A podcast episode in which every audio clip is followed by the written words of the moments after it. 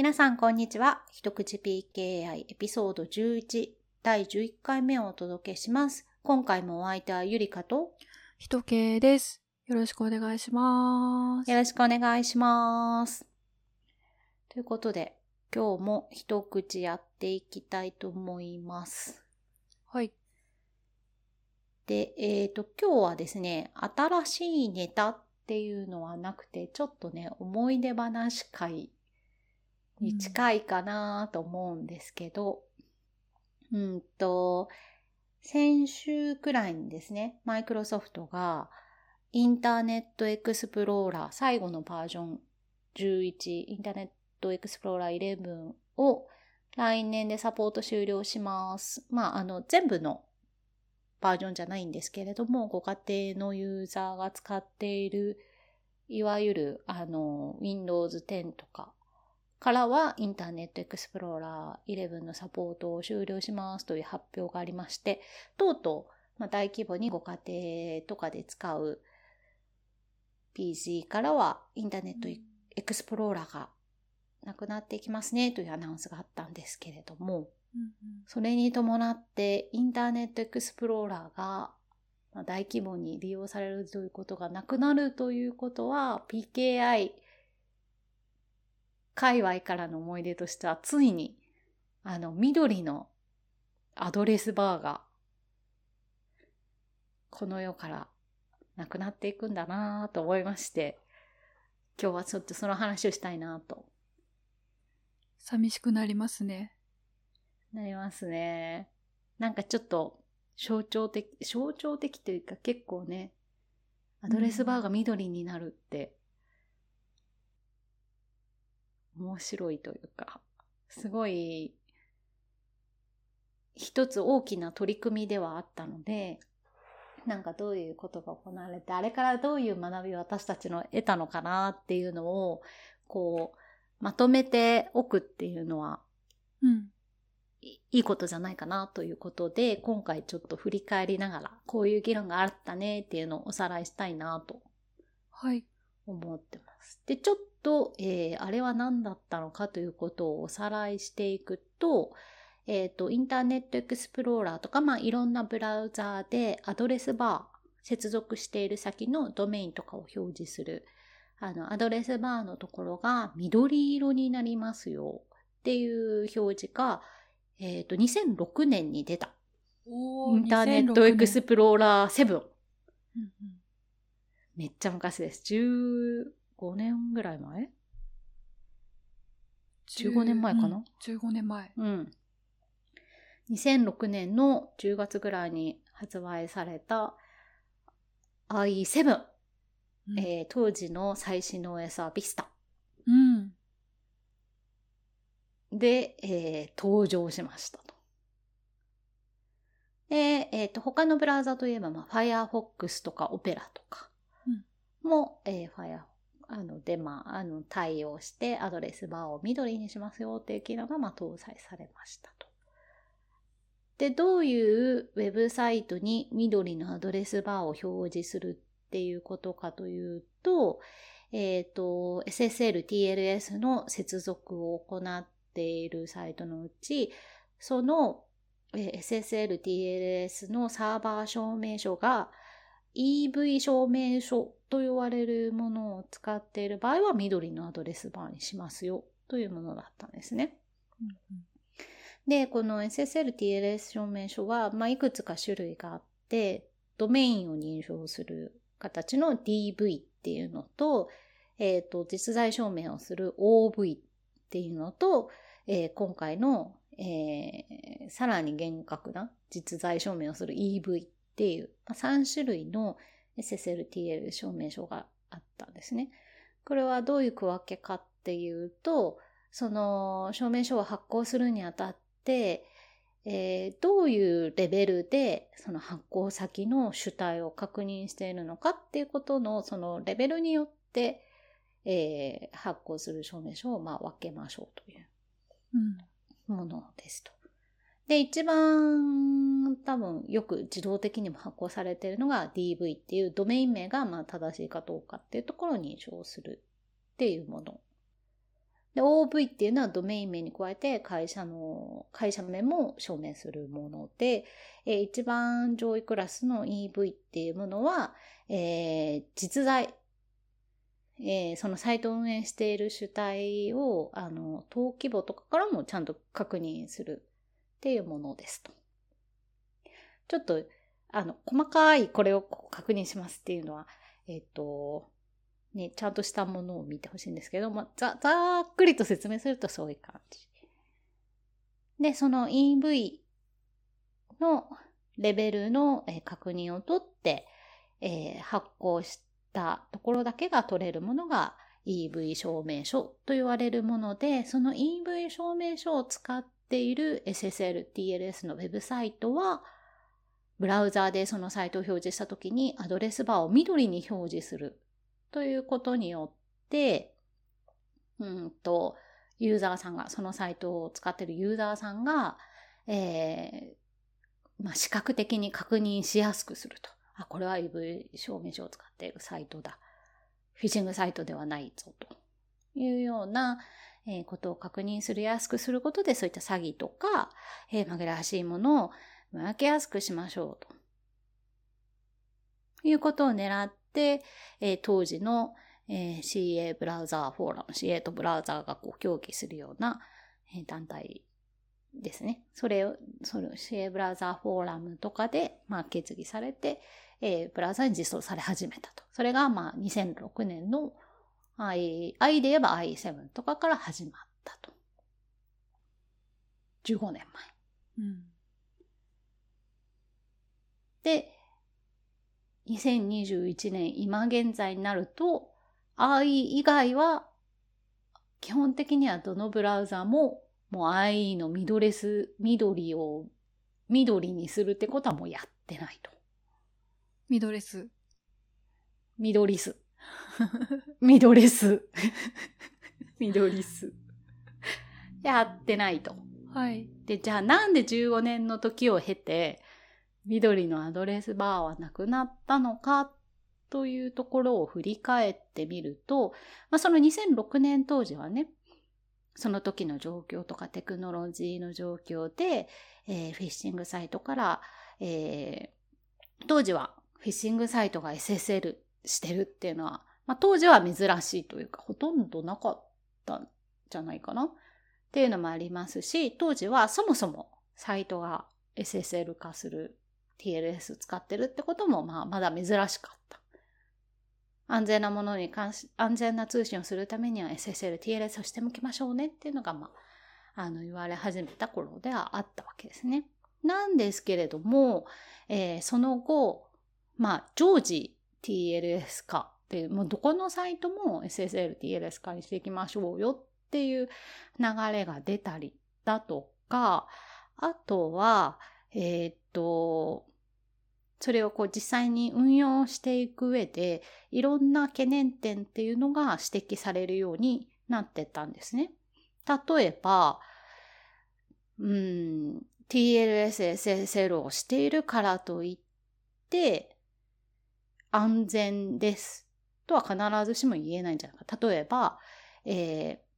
ー、EV 証明書を使っているからといって、えー、その他の EV じゃない証明書を使っているサイトと、えー、TLS のバージョンが違うのかというと、その証明書の種類と TL 使ってる TLS のバージョンが違ったりだっていうのは別に関係がなかったりだとか、えー、暗号スイートに違いはなかったりだとか、証明書の種類によって暗号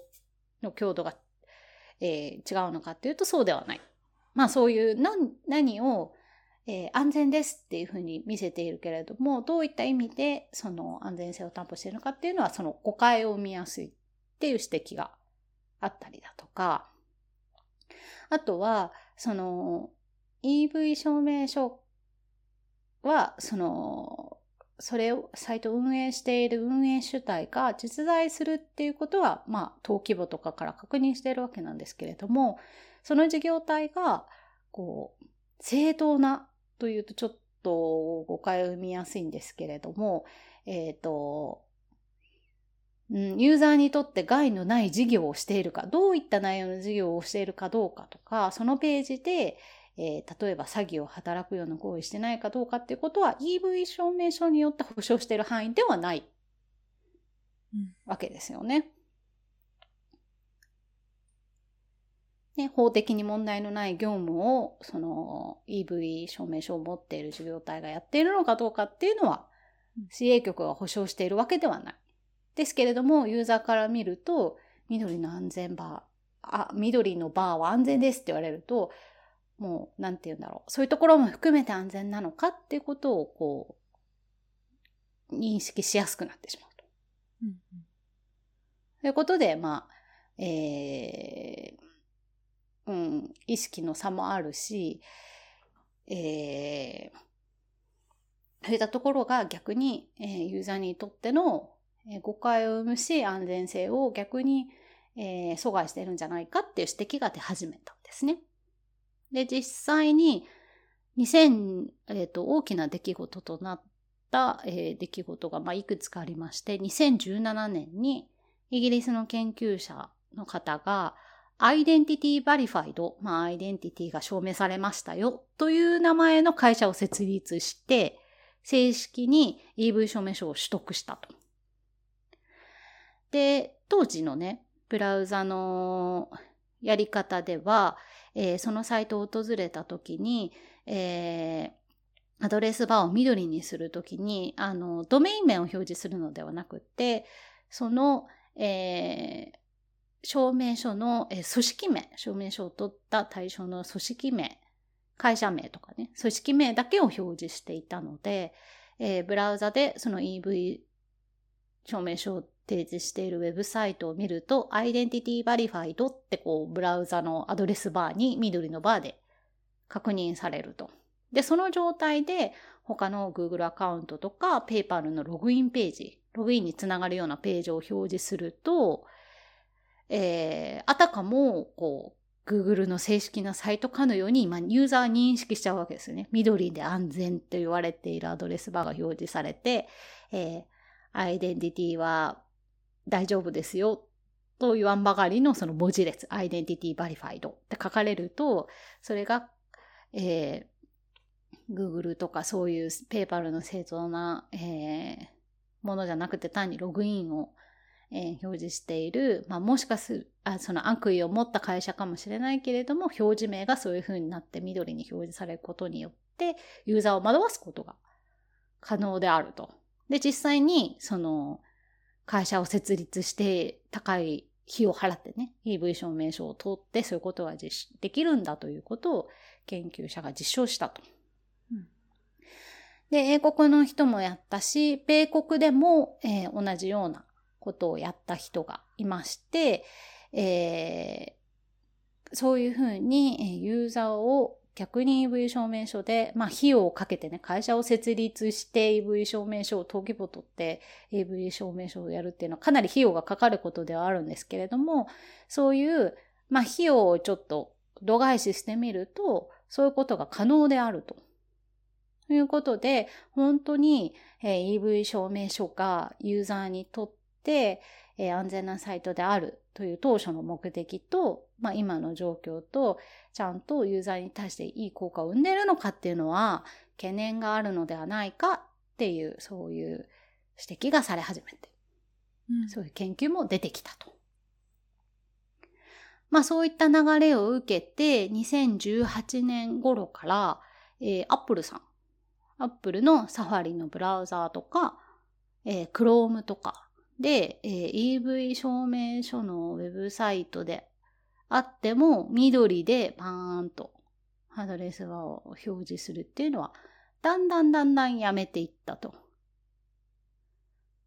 セキュリティの効果がないと。ユーザーにとってセキュリティの効果がないと。そういう問題があると。いうことで、えっ、ー、と、組織名だけをバーンと表示するのではなくて、ちゃんとドメイン名とか URL を、えー、緑の証明書マークはつけるんだけれども、ドメイン名の表示にしますっていうふうに変えていったりだとか、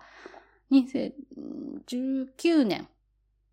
2019年には、えっ、ー、と、ついには EV 証明書の組織名の表示をやめて、緑のアドレスバーもやめて、えー、普通のドメイン表示。代わりに、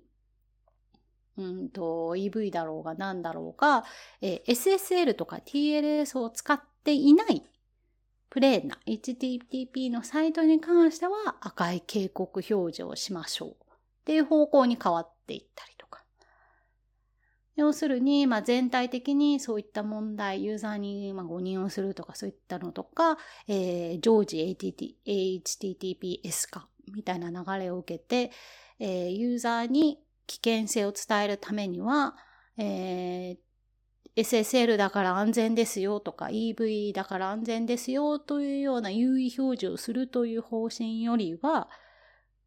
常に HTTPS とか TLS が、えー、脆弱性のない接続 TLS のバージョンとか暗号アルゴリズムで使われているものが普通の状態であって、そうではない HTTP だけのサイトとか、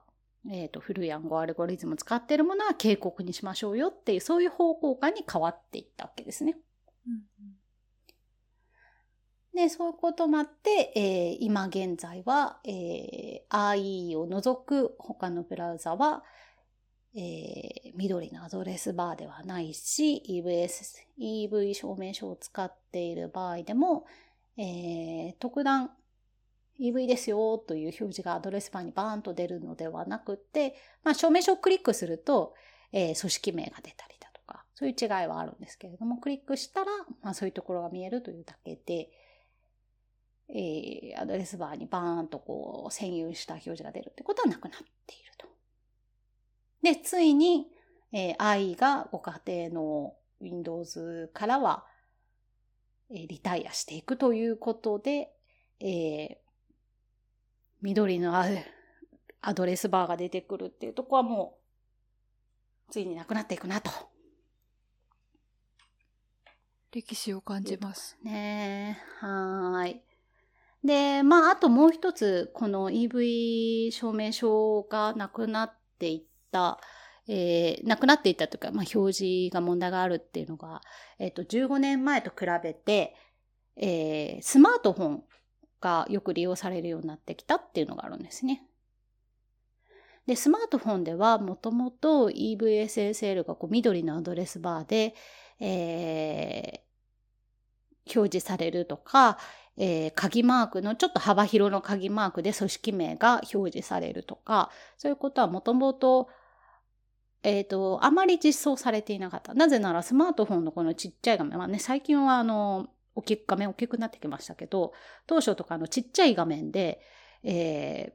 ー、EV の表示だけでそれだけのあの組織名のスペースを取っちゃうと、やっぱりちょっとその URL 表示のところにあの限界があるということで、あまり進んでいないというか、あまりこううまく実装できてなかった、表示されてなかったっていう問題があって、まあ、ブラウザベンダーとしては EV にあまり積極的ではなかった。そのユーザビリティとしてその表示スペースも小さいし、えー、ユーザーに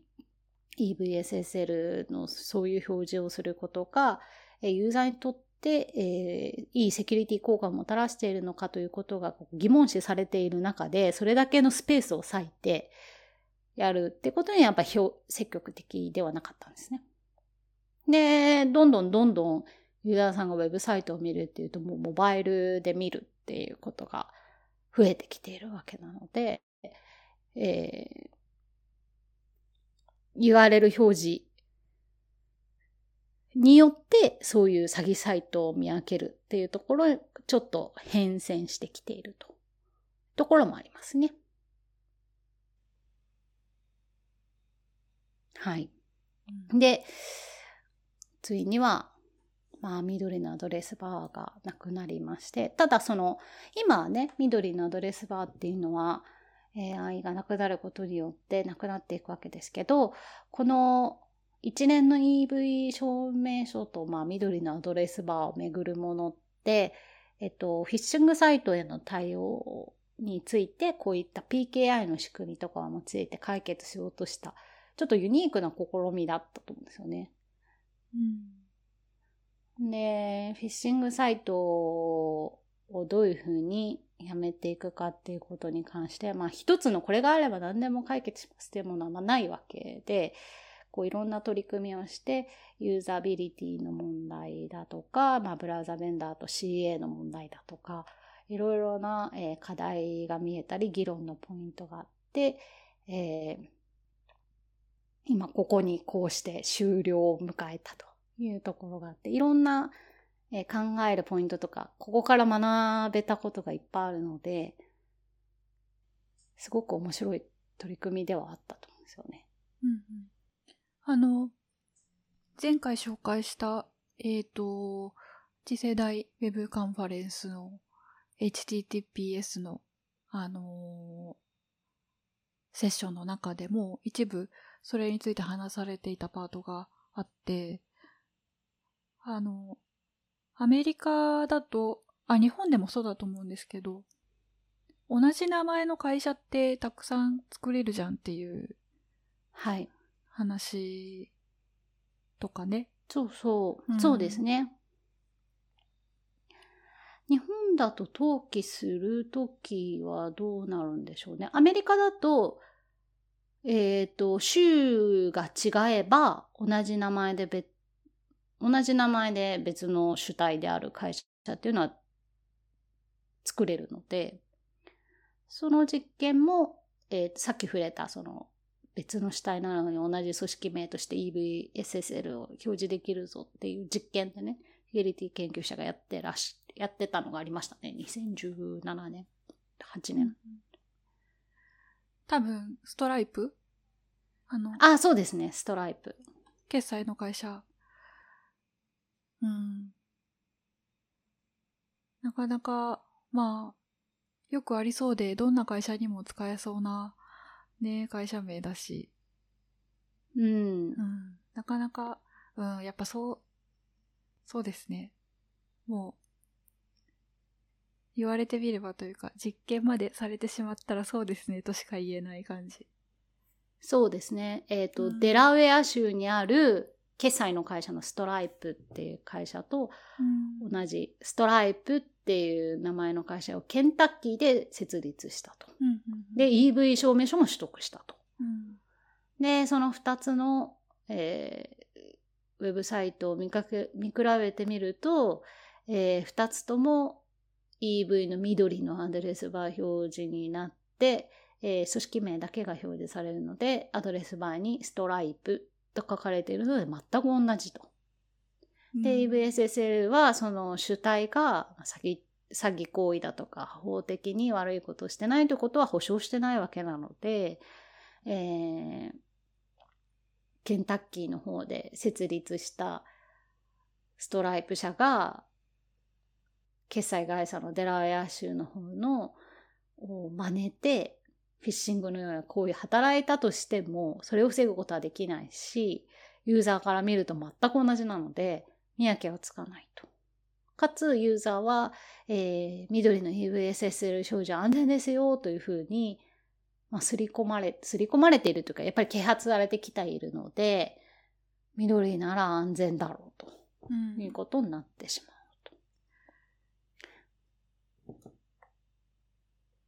あとは、その、アメリカとか、えー、会社設立についての、えー、法律とかが比較的ちゃんとすでに運用されている国であれば、その、 Extended Validation っていうことが、例えば登記情報とかに基づいてやれると思うんですけど、なんかそうじゃない国ではじゃあどうするんだっていう問題もあるかなという話もされてましたね。そうですね。うん、なんかこう、あったものがなくなっていくということで、なんというんですかね。寂しい気持ちって言うと変ですけど。うん、でも、役割を果たしたのかなそうですね。決して無駄ではなかったと思うんですよね。その2006年当時のその SSL、TLS の利用状況だとか、うん、その、その時のフィッシングの対策だとか、あとは、うん、まあそういう一つのあの、方向性というか、そのフィッシングサイトにどういうふうに対抗していこうかっていうことに対して、そういう PKI という仕組みを用いて解決しようとした一つの大きな試みであったし、それによって、今のように、えー、ブラウザベンダーと CA ベンダーとの関わり方の問題点だとか、今いろんな問題とか、で、そもそもその URL にどういうものを表示したらいいのかっていうのは、まだこれだっていう絶対的な結論ってまあそもそもなくて、ドメイン名を表示するべきなのかとか、Google さんの Chrome とかでもね、そもそもドメイン名を表示しない方がいいんじゃないかみたいな試みとかもあったと思うんですけど、ユーザーにとってフィッシングサイトかどうか、その、例えば、あの、ドメイン名が意図したところであるか確認しましょうみたいなことを啓発される時もあると思うんですけど、そもそもドメイン名が理解できているのかと。うん。あとは、今で言うと、例えば非 SSL のものに関しては警告、赤いね、表示したりしていきますけれども、結局、警告慣れしていって、うん、えー、赤いものが表示されたとしても、あの、このサイトは安全ではありません。見てはダメですみたいなところまでいかないもの、ところまでいかないタイプの警告もあるので、ただただユーザーは赤いなと思って無視するだけとか、うん、そういう問題もありますしね。その、あの、攻撃をする方の手口もどんどん洗練されていって、うん、まあ、その、いろいろやったけれども EV 証明書というものではあまり効果を得ることができなくなったっていうタイムラインもありそうですね。うん、そうですね。うん、あとそのレッツエンクリプトとかができて、えー、EV 証明書ではないんですけれども、まあ、SSL、TLS 化っていうのが、まあ、幅広く広まって。とか、あとはその EV 証明書の場合は実在していることをま確認したりするので、更新の時は全自動化っていうのはできないわけですよね。やっぱり、そう、登記簿を出してもらって確認して証明してっていう確認ができないので、えー、どうしても自動化の波のところに100%乗り切れないやり方になっていく。うん、あとは、あれじゃなかったでしたっけ？えっと、ワイルドカード？使えないとか、あった気がする。そういうのもありますね。うん、なので、まあ、ユースケースと合わなくなってるところもあるかもしれないですね。時代の流れ、脅威の変遷、まあそういうモバイルとかの台頭とかテクノロジーの変遷によって、うん、こうなんというか、一、役割を終えて一時代、役割を終えて一時代が、EVSSL による一時代が終わりかけてたんですけど、愛がなくなることによって、かなりもう終了になったなという思い出の話です。で、ここで、まあ、その IE 対応がね、終わるところで、まだね、こうちょろっと見てみると、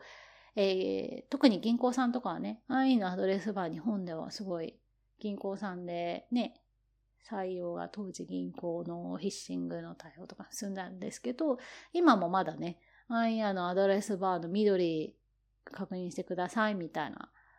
えー、啓発が残っているところもあるので、ああいったところもね、愛の終了とともに、えー、そういった古い情報も消していかないと、こう、検索したりするとそういうのがね、やっぱ出てくるじゃないですか。うんうん、で、まあ、サポートも終了するので、そういったところとか、まあ今、そのフィッシング対策への対応って多分銀行さんが、こう、ユーザーさんに啓発するものも、えー、だいぶ変わっていると思うので、えー、そういったところも更新していってもらわないといけないし、ユーザーさん側も、もしかするとね、特にセキュリティに関心があった人ほど、もしかすると、i のアドレスバーが緑であることを確認してた人もいるかもしれない。うん。まだね。し、えっ、ー、と、TLS なら安全とか SSL なら安全っていう形の、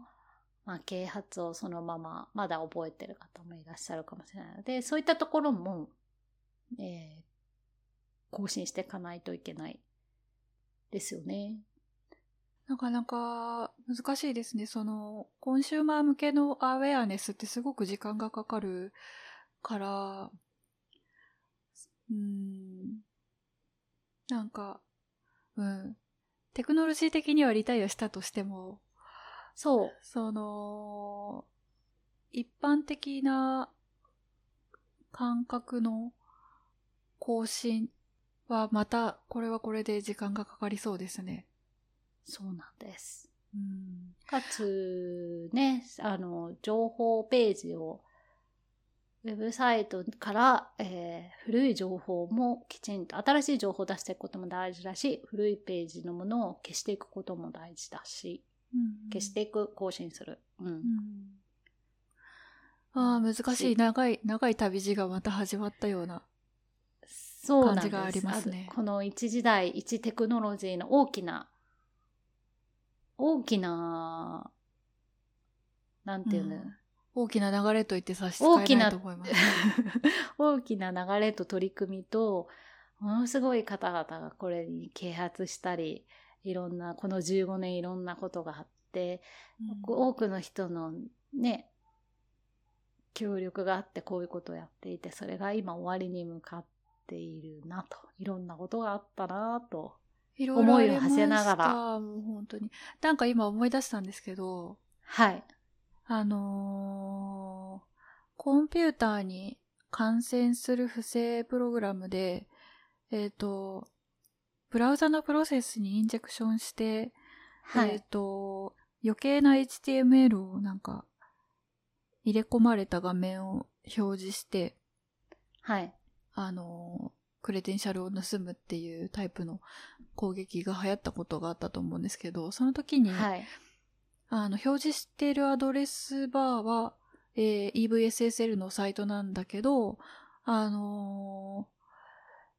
XML HTTP リクエストって、えっと、ブラウザの非同期通信のやつあるじゃないですか。AJAX?、はい、AJAX? 合ってる？はい。う んうん、AJAX 的なやつで全然関係ないドメインに通信しても、あの、非同期通信をしても、画面上はその EVSSL が緑のままだったような気がする。確かそう、マンインザブラウザー系のやつですよね。うん、マンインザブラウザーというのがちょっと厳密に何を指すんだったか今ちょっとはっきり覚え 出せないですけど。ね、そう置いといて。でもそういうその、そういう高度化してきて、えー、そういう銀行を狙うフィッシングとかも、うん、EVSSL だから安全っていうわけではないと、うんうん、感じのもありましたね。うん、あ、これ緑のままなのかと思った記憶ありますね。確か2014年か5年ぐらいだったような。うん。あの頃ね、銀行の不正送金ていうそうそう額がすごいことになってすごくね、うん、問題があの頃から大きくなっててまあ今も別にね収まったわけではないんですけど当時は非常にね大きな問題になったし緑のアドレスバーだから安全なんじゃないのかみたいな。やっぱりそういうふうに緑の安全バーになるから安全ですよっていうふうに、まあ簡単に周知しようとすればするほどそういう、うん、結局、ふうに言わざるを得なかった部分もあるので、うん、攻撃者の方が上手になる場面が顕在化してしまってはいたんですね、もう何年も前から。そうそう。うん、なので、その、結局、アップルさんがそういう緑をやめたのは結構前なんですよね。2017年とかからもうやめてたんじゃないかな。だから5、6年前からはもう、ちょっともう緑のアドレスバーっていうのは逆にユーザーさんにとって安全性を誤認させやすくなっていくんじゃないか、その脅威とか、今の状況を踏まえると、っていうふうになっていって。アップルが先導を切ったわけですね。一番最初がどこだったのかっていうのは、ちょっと、ちょっと、今わかんないんですけど、アップルさんもでもだいぶ早かったはず。はい。一時的に、クロームが青にしたいみたいな話も見かけたような気がするなもうでもどれぐらい昔だったか思い出せないです。いろんな試行錯誤がありましたよね。あの、まず組織名、EVSSL だと、えー、ドメインの代わりに、その、証明している組織の名前を表示しよう。うんうん、組織、鍵括弧、国。国？所在地の国、国？って言ってもいいのかな？国、うん、所在地。JP とか、うんうん、US とか。そんなんだった気がします。うん、うん、そんなんだったのを、まあ、その組織名にすると結局同じ組織が出てくるだろうということで、うん、えドメイン名になって、で、ついには、その EVSSL のちょっと幅広のグリーンの鍵マークっていうのをやめて、うんうん、まあそのちっちゃい鍵マークになってクリックすると、まあ、組織名と EV のその所在地が見えるようにしましょうみたいな感じになって、で、色も緑ではなくなって、灰色になって、うんうん、とか、うん、だんだんだんだん EVSSL だから優位に見せてたっていう部分を SSL がまあ普通という基準にして、うん、えー、外れたものを警告していこうという。うんうんうんうん、なんか確かに漢字で出てましたよね。組織名、日本のそうです、そうです、そうです。EVSSL は、当時は、組織名を、だからそのドメイン名を一時一時その HTTPS みたいな感じで読まなくても、うん、組織名が見えるから、うん、ユーザーさんが、うんまあ、ドメイン名を理解してなくても分かりやすいと。うん、うん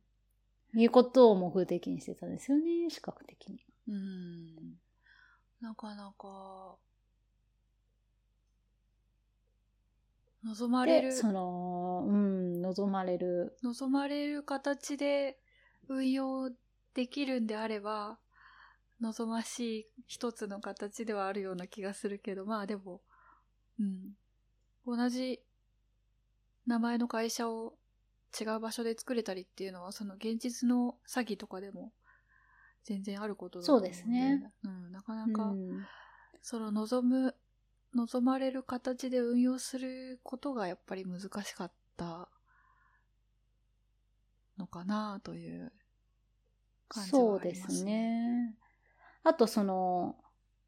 SSL 自体もそうですし、EV を取ったからといってもそうなんですけど、その事業体が法的に違法な事業をしていないということは、決して PK、うん、PKI では保証してないわけで、うんうん、その接続先がその証明書に書いてあるものと、それをこう身分を証明しているだけであって、その内容自体の正当性は別に保証してないわけじゃないですか。うん。犯罪を犯しているかどうかというのはね、なかなか、うん、あの、起訴されて判決が出るまではわからないはい。うん。うん。わけなので、えっ、ー、と、そこ、その PKI が保証しているものっていうのと、ユーザーさんがウェブサイトを見ているときに期待している保証のされ方っていうのは違う。うん。乖離がありますよね。うんうん。そこがすごくそれを PKI でやろうとしたんだけど、ユーザーさんが、その、期待して認識するものと、PKI が保証してるものの、この乖離が、こう、一体化しないまま終わったなっていう印象もちょっと。うん。そうですね。なんかその、登記情報とかを使って、えっ、ー、と、 extended な validation をするっていう考え方自体は多分、うんあの、うんあれですよね。アップルとかで、 App Store でアプリ配布したいと思ったとき、その、デベロッパー用の signing の証明書とかもらわないといけないと思うんですけど、はい。その手続きの中で、確か、あの、登記情報とか提出して認証をもらうようなフローになってたと思うんで、はい。うん。まあ、そのあたりに引き継がれたと考えれば、そうですねうん決して無駄ではなかったといううん。ような感じでしょうか。そうですね。で、それ自体の仕組みは、その登記とかを検討しながら、その、ちゃんとした主体であることを検証するっていう仕組み自体は必要で、でもだからといって、そこが提供するバイナリとか、コンテンツ自体に悪意がないのかっていうこととは、うんうん。また別。そそれはそれで確認が必要。だから例えば Apple のストアが、まあ、その出来上がって署名された物体を、まあ、ちゃんと検証してストアから流す。うんそれはそれで出来上がった物は物として検証して流すことが必要なように。決して EV とかその所在確認で証明書を発行するってこと自体が無駄っていうわけではうんうんないのはないと思うんですよね。でそれがブラウザ上でその一体化されて表示するときに、こうそのすべての安全ですよっていうものが、すべてひっくるめて安全ですよっていうふうにやっぱりユーザーにはとらわれてしまうと。かつ、まあ慣れの問題とかも絶対出てくると思うんですよね。10年とかすると、こう赤い警告にも慣れていくだろうし、SSL 表示されることもあるし。で、2019年に Chrome がその、じゃあ実際にもう EV 証明書に対して組織名表示のままやめて、もう大幅に縮小していきますよって移す方針を決めたときに、えっ、と、ユーザーへのフィールドテストみたいなのをしたんですね。で、論文を発表して、えー組織名が同じで、国名が異なる EV の証明書が表示された時とか、そういった場合にユーザーがどういうふうに判断するのかと。どういう心理的、まあ、表情をするのかというのをいろいろテストした。例えば、その、そういうものが表示されたときに、えっと、同じ、えー組織名だけど違う国名が出たときにちゃんとユーザーはそれを認識して入力する情報を変えるのかとか、どういうところを、あれこれおかしいと思ってチェックするのかとか、私たちがこういうふうに表示されると、私たちがというか、そのブラウザとか CA とか CAB フォーラムとか、その設計した側が、えー意図してるようにユーザーは行動しして、しかも保護はされているのかっていうやることを、まあ、フィールドテストしたら、結局そうなってなかったとうんうんいうことが分かったっていうところもやっぱり大きな方針転換の契機にあったんですね。まあ、かつ、やっぱりすごい、この、ブラウザでの表記の問題は、やっぱこう、こう、スマートフォンとか小さいモバイルの画面において、結構なスペースを割くじゃないですか。その EV の表示とか、バッジをひ、アイコン一つ表示するにしても。それが、効率がいいものを、その時代とか脅威とかの流れに合わせてやっていくことが、まあ、重要だっていう。うん問題も、こう、次のテクノロジーへの変遷の大きなポイントになったと思うんですよね。うん実際にユーザーの振る舞いがそうだと言われてしまったらもう何も言えないですね。でもその、ちゃんとこういうね、クローブのチームが、UX のチームが、そういういろんな大規模な実験をして、うんで発表して方針転換をしたっていうのは、うんすごく大きなターニングポイントになったし、そういうエビデンスがあるというか。うん。うん、やっぱり始めたことをやめるというのは、それなりに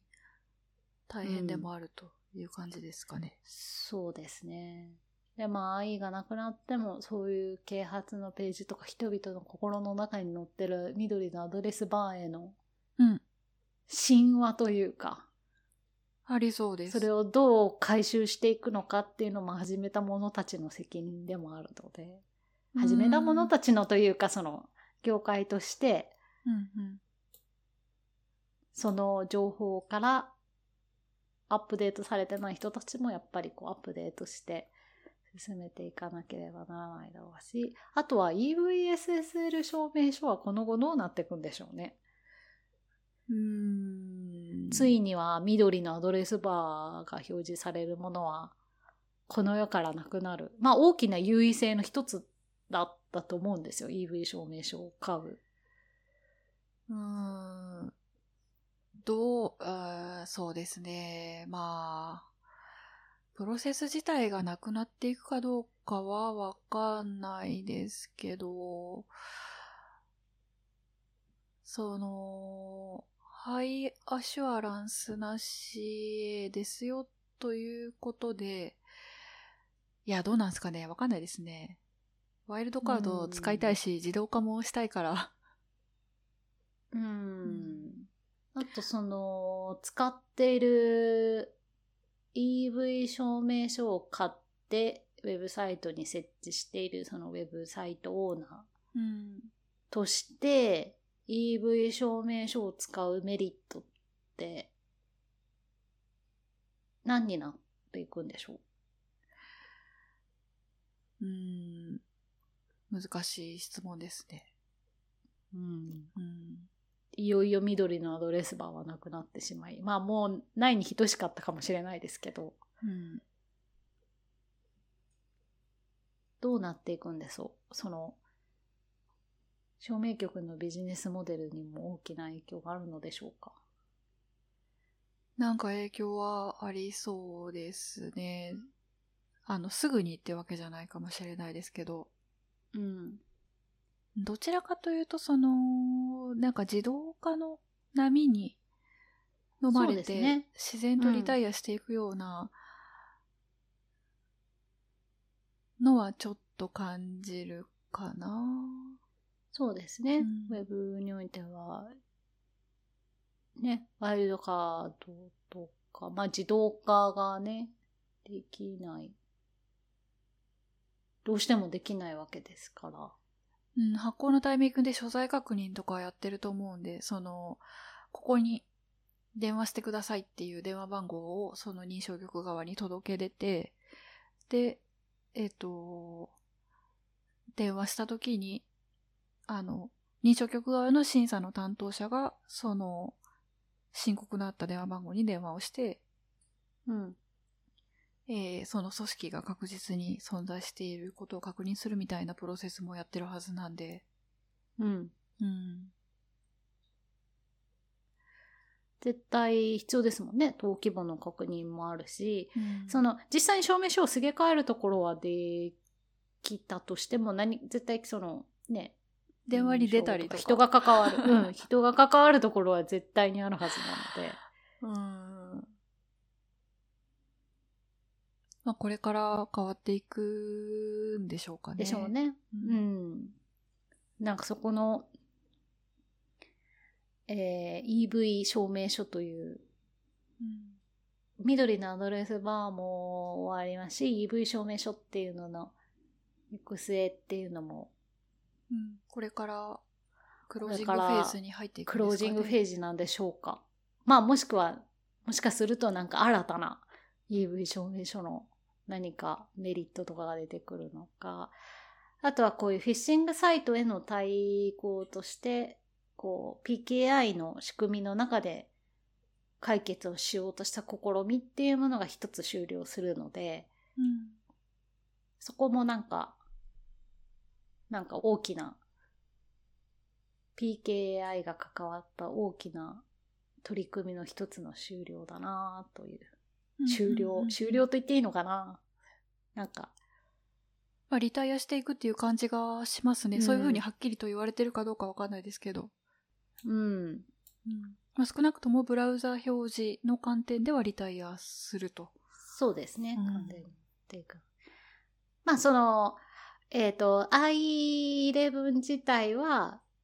えっ、と、ご家庭が使っている、あの、Windows とかからは Windows 10からは来年の6月で消えますけれども、企業が使っているあの LTSC っていうかのロングタームのサポートプランの、うん、えー、企業型モデルの方ではずっとまだ残り続けるですし、うん、あの Windows 8.1に載ってる i11 は Windows 8.1の終了まで残りますし、Windows サーバーに載っている i11 はまだ残るので、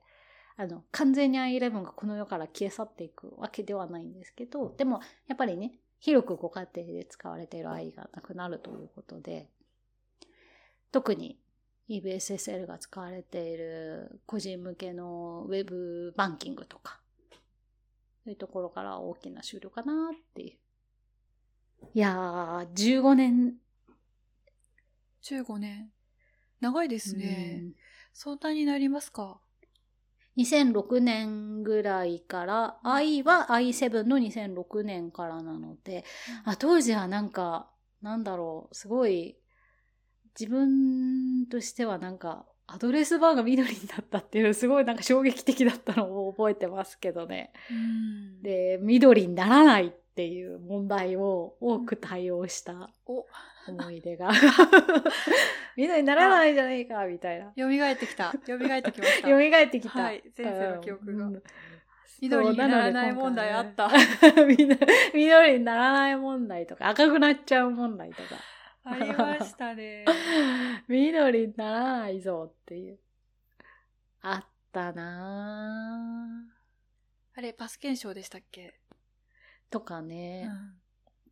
パス検証とか、まあ EV 属性をうまく読み込む。まあブラウザ側の問題とか IE 側のね、あれはありますし、えっ、ー、と、Windows 側で検証するときの問題もありますし、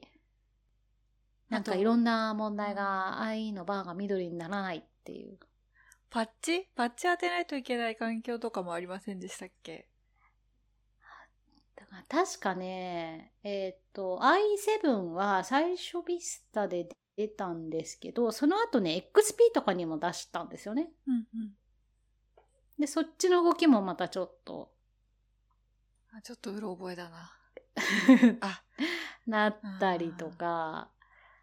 もういろんな、なんか懐かしいなと思って、i11 が終わるって、i が終わるって言うと緑の懐かしいなあの頃は、2006年ってまだ多分スマートフォンもなかった。あったのかな？あったかもしれないですけど、自分は使ってなかったような気がするなまだなんか、あ、ちょうど使い始めパカパカの携帯ですよね、まだ。うん、パカパカの携帯かなりしぶとく使ってました、私。うん。I モード全盛期ですよね、まだ。なんか、i7 で、はい。えっ、ー、とですね、あのー、なんだったかな細かすぎてちょっと忘れちゃったんですけど、SSL1.0 と 1. あれ ?SSL 1と3みたいな感じで、なんか、ちょっと飛び、バージョン飛ばして、うん。設定を有効にした状態で、で、クライアント認証を設定してるウェブサーバーにアクセスしに行くとなんかうまく表示されないみたいな。あーあった 懐かしすぎる1.0と、1.0と、うん、確か3じゃなかったでしたっけ？なんか、3だったかなどれ、どれかを有効にして、どれかを外した状態で、あった。なんかバグがあるんですよね。そうすると接続できないとかね。そうそう。しかもクライアント認証を有効にしてる時だけなんですよね。あった。そういう不思議なのありましたね。いや、この話共感してもらえたの初めてです。それはね、まさに対応してた中の人だったからでしょうね。あった。チェックをね、うん、ここだけ外してくださいみたいなね。うん、クライアント認証。えっとね、1.0でもそれ IE の後のバージョンでもなんかあったんですよね。ほうほう後のバージョンで、7じゃ、あ、AE7 じゃなくて、うん。IE もうちょっと後だって気がするんですよね。あ、本当ですか？で、TLS を入れるとダメ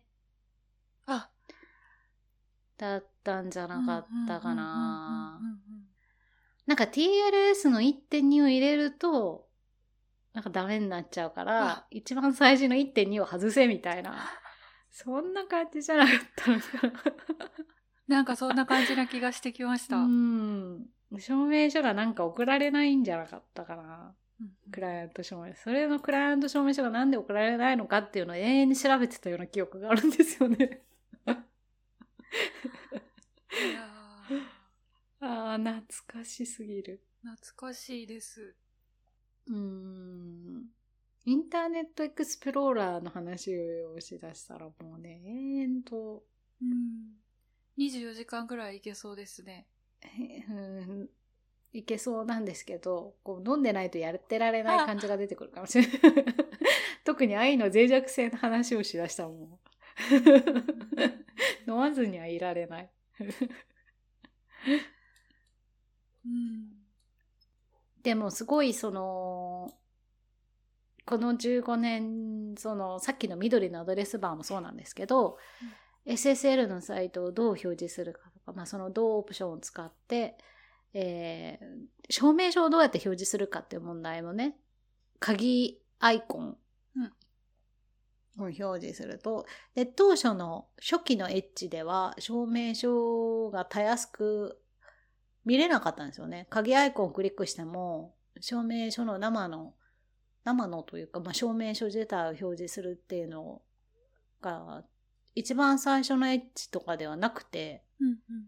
証明書を見れなかったんですよね。こう大丈夫ですみたいな。その、証明書をこう、接続して、鍵マークをクリックして、証明書の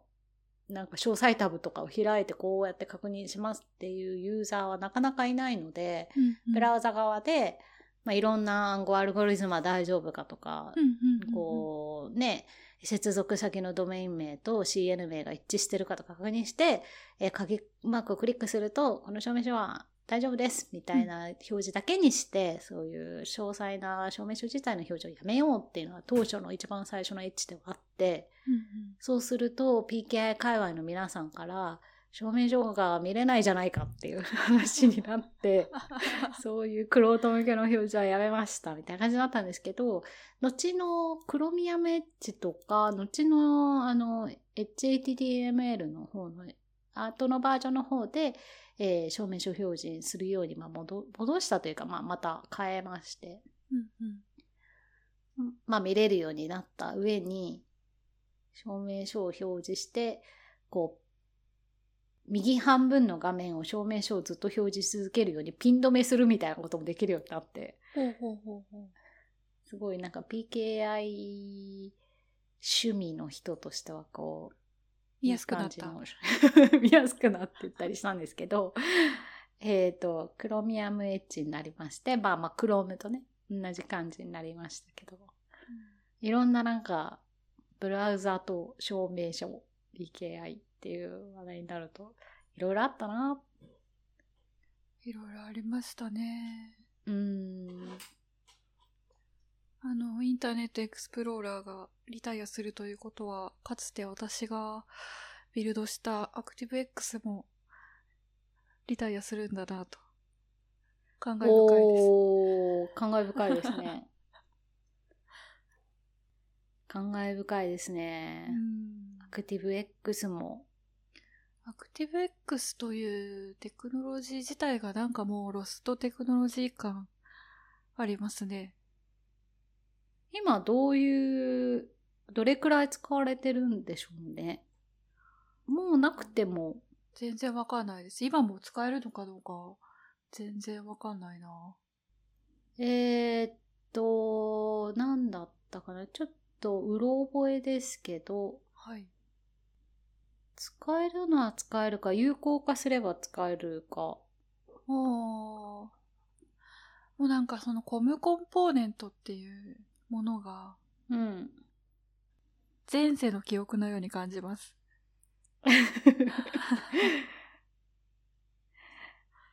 ねえ、懐かしいな、うん、いやー、エンタープライズシーンではすごく活躍したテクノロジーだと思うんで。そうですね。うん、でもまあ、そのエンタープライズシーンで活躍しているものは、こう、まだ IE はエンタープライズシーンでは残る。うんうん、Windows、Windows のね、LTSC のサポートラインでは残るので、うん、IE は。エンタープライズのライセンスでそっちのサポートラインの Windows を使ってる場合は、まだ変わりなく IE は使い続けられるし、まあ、あと新しいエッジでも IE 互換性モードみたいなね、IE モードっていうのがあるので、IE モードっていうのをしていただければ大丈夫ではあるんですけど、でもその、ザ IE の表示っていう UI っていうのは、まあ、まさにその緑の、アドレスバーが緑になるのは、もう世の中から目にすることもなくなるし、話題に上ることも、まあもう、もうなくは、なくなってましたけど、なくなるな、うん、そんなんありました。っねとか、あれってどうなったんでしたっけ？みたいな文脈になっていくっていう感じですよね、きっと。そう、そうなんです。でもこれはね、愛が終わるときに、うん、絶対こうみんなで振り返っときたかったなって思って今日ちょっと話題に出したんですけど、うん、まああと1年ありますけど、もう一回1年後にちゃんとした振り返りをしたいですね。うん、もういよいよ感慨深くなりそう、1年後。感慨深いですよ。大きな戦いの歴史でしたよ、なお緑のバーは。ね。うん。懐かしい。懐かしい。そして、感慨深いというか。感慨深い。感慨深いですね。なんか IE そのものに対しての、あの、感慨深さみたいなありますね。なんと表現したらいいかわかんないですけど。そうですね。いろいろな感情が。いろいろな文脈で皆さんいろいろな考え深さがあると、ね、うん、思います。何が一番感慨深いかと言われると、こう、トピック選択に迷いが出るくらいいろんな思いがありますよね。うん。なんか、ね、今後のブラウザの行く末とかも、うん。心配だし。そうですね。あとは本当 EVSSL、EV 証明書どうなっていくんだろう。うん。また、見守って、どうなるか、そうですね。見ていく感じですかね。そうですね。私ちょっとその CA ブラウザフォーラム側の議論とかが今最終的にどう、最終的にというか、今どうなってるのかちょっと追いかけきれてないんですけど、で、もともとはその EV こうしよう、ああしようみたいなやつとかは、シェーブラウザーフォーラムであの話し合われて出てきたことでもあるので、うん、そっちの行く末もね、最後まで見守りたいなと、うん、思いますが、アドレスバーの緑、さようなら、あと1年。あの、豊かな余生を送ってもらいたいですね。はい。そうですね。もうでもだいぶね、クロームのシェアがほとんどになって、エッジもクロームになりましたし、うん、エッジに置き換えも積んでるので、IE が話題になることもね、だいぶ減ったと思いますけど。うん、でもその、PKI がそういう WebPKI がこういうフィッシングサイトに対してどういうふうな効果をもたらすような働きかけをして、これに代わる何か別のものが出てくるのか、うん、ちょっとまたね、まあ CT とか、そういうのも CT の取り組みとかが次の大きなビッグウェーブになっていくのかもしれないんですけど。うん、次はどういう PKI が安全なウェブの構築に貢献していくんでしょうね。そうですね。あのー、 certificate pinning ってありましたよね。出てきて。ありましたね。出てきてリタイアしていったものの中で。certifi cate pinning もありましたね。あの、証明書の pinningっていう、事前にこのサイトはこの証明書だぞとこう、ピンをする、まあね、止めておくというか、うん、こう、あらかじめ決めておいて、それじゃない場合は、まあ、警告表示したりとかするっていうやつですよね。うん。レプリケートになってしまって。なくなっちゃいましたね。あれも一時期非常な大きな盛り上がりを見せたんですけどね。またこれも話したいですね。どっかのタイミングで。そうですね。 certificate pinning は、一時期に私 certificate pinning 推ししてた時期が時代の流れでありまして、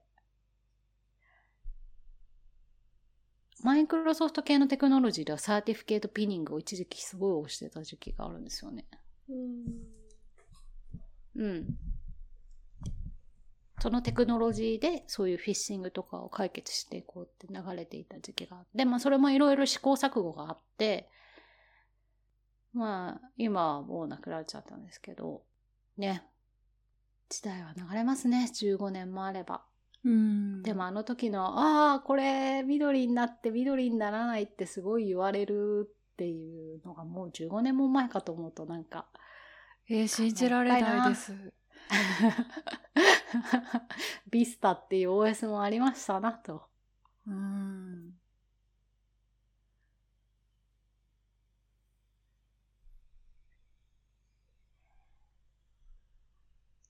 ただこういう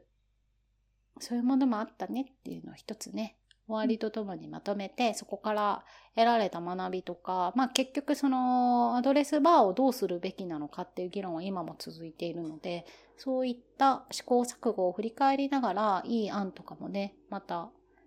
ディスカッションできればと思いますし。うん。ということで、今日は大いなる思い出話の回でございました。はい。はい。こんな感じかな？こんな感じかな？今日はじゃあ、ああ、いいの思い出雑談をしたということで、今日はじゃあこれくらいにしときますかね。はい。またね、ああ、いいのトピー KI の思い出話は、またことあるごとに。ことあるごとに。目指したらし。はい。はい。していきたいなと思います。ということで、じゃあ今日はこれくらいにしたいと思います。皆さんお聞きいただきましてありがとうございました。ありがとうございました。ではまた次回。さようなら。さようなら。